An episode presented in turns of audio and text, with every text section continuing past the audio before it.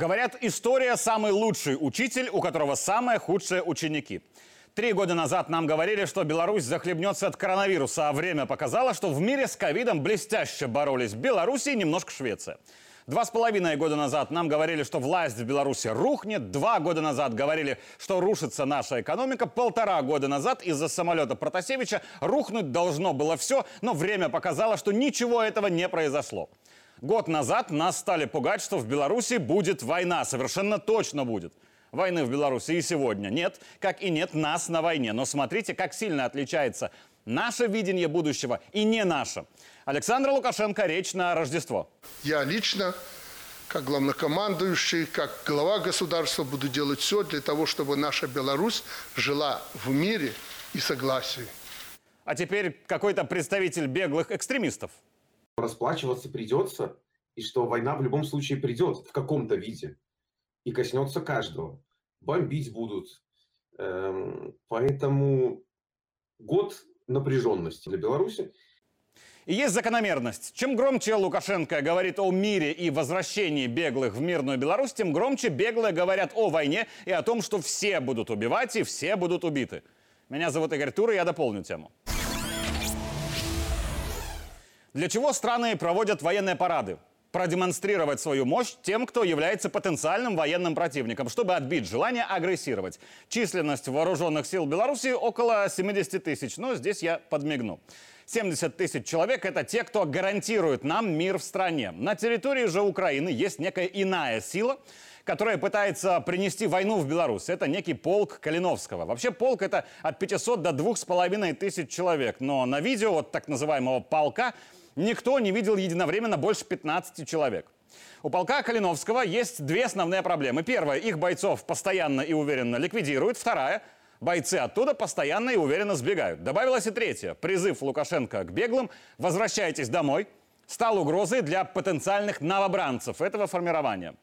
Стандартный маршрут экстремиста. Что-то утворить в Беларуси и попробовать сбежать. Если не получилось, получишь срок. Если получилось, добро пожаловать в Польшу или Литву. Там, когда пара сотен евро популистской поддержки закончилась, пробуешь устроиться на работу. Если получилось, ну, допустим, молодец.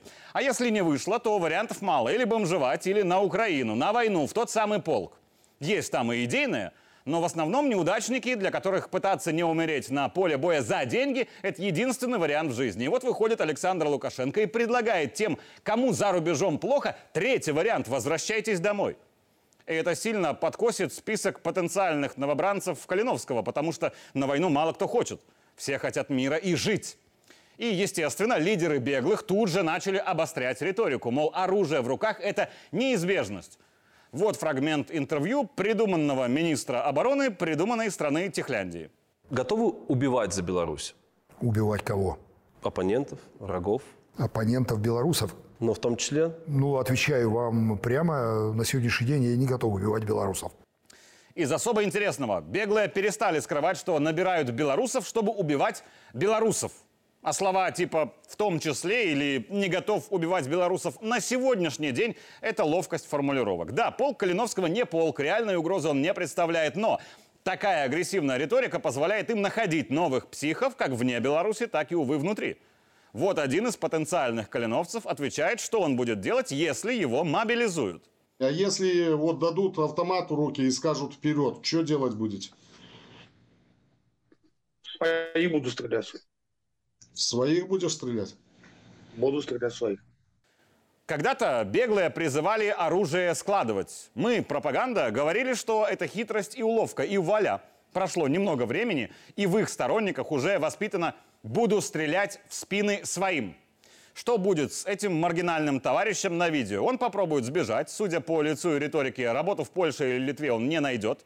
И окажется за денежку на войне, потому что нет иного варианта. Собственно, это и стратегия беглых – делать так, чтобы у каких-то людей не было вариантов, кроме как пойти убивать то база байпола якобы нечаянно сольется, и тысячи людей от страха рванут за рубеж, оттуда на Украину, то книжку с фотографиями с маршей августа 2020 выпустят сами беглые, чем тысячи людей подставят под статью. А сидеть кто-то не захочет, и кто-то поедет таки на войну.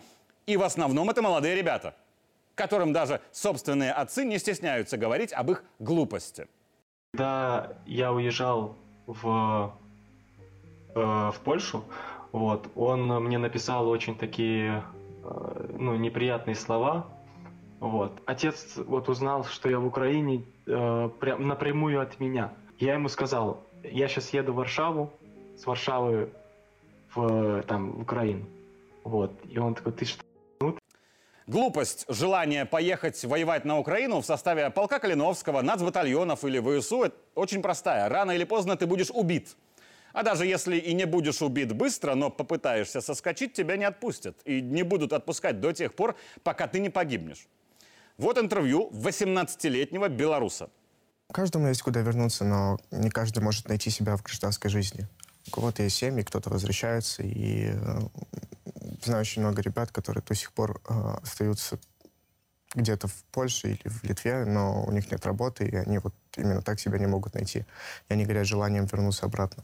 Вот, например, э, он, человек может находиться полгода в Украине э, легально, без э, каких-то видов на жительство или э, всего такого. И вот полгода вот они воюют, а потом реш- решают уйти, покинуть службу э, и уехать обратно в Польшу. Но тут такая западня, то, что вот ты нарушил термин, срок пребывания в Украине. Это даже не наемничество, а рабство. Билет в один конец. Удержать можно разными способами, вплоть до угрозы публикации видео убийств или других преступлений. Однополчане могут сделать с вами что-то стыдное, снять на видео и этими кадрами шантажировать. И это привычное дело для украинской армии. Думаю, вы понимаете, о чем я.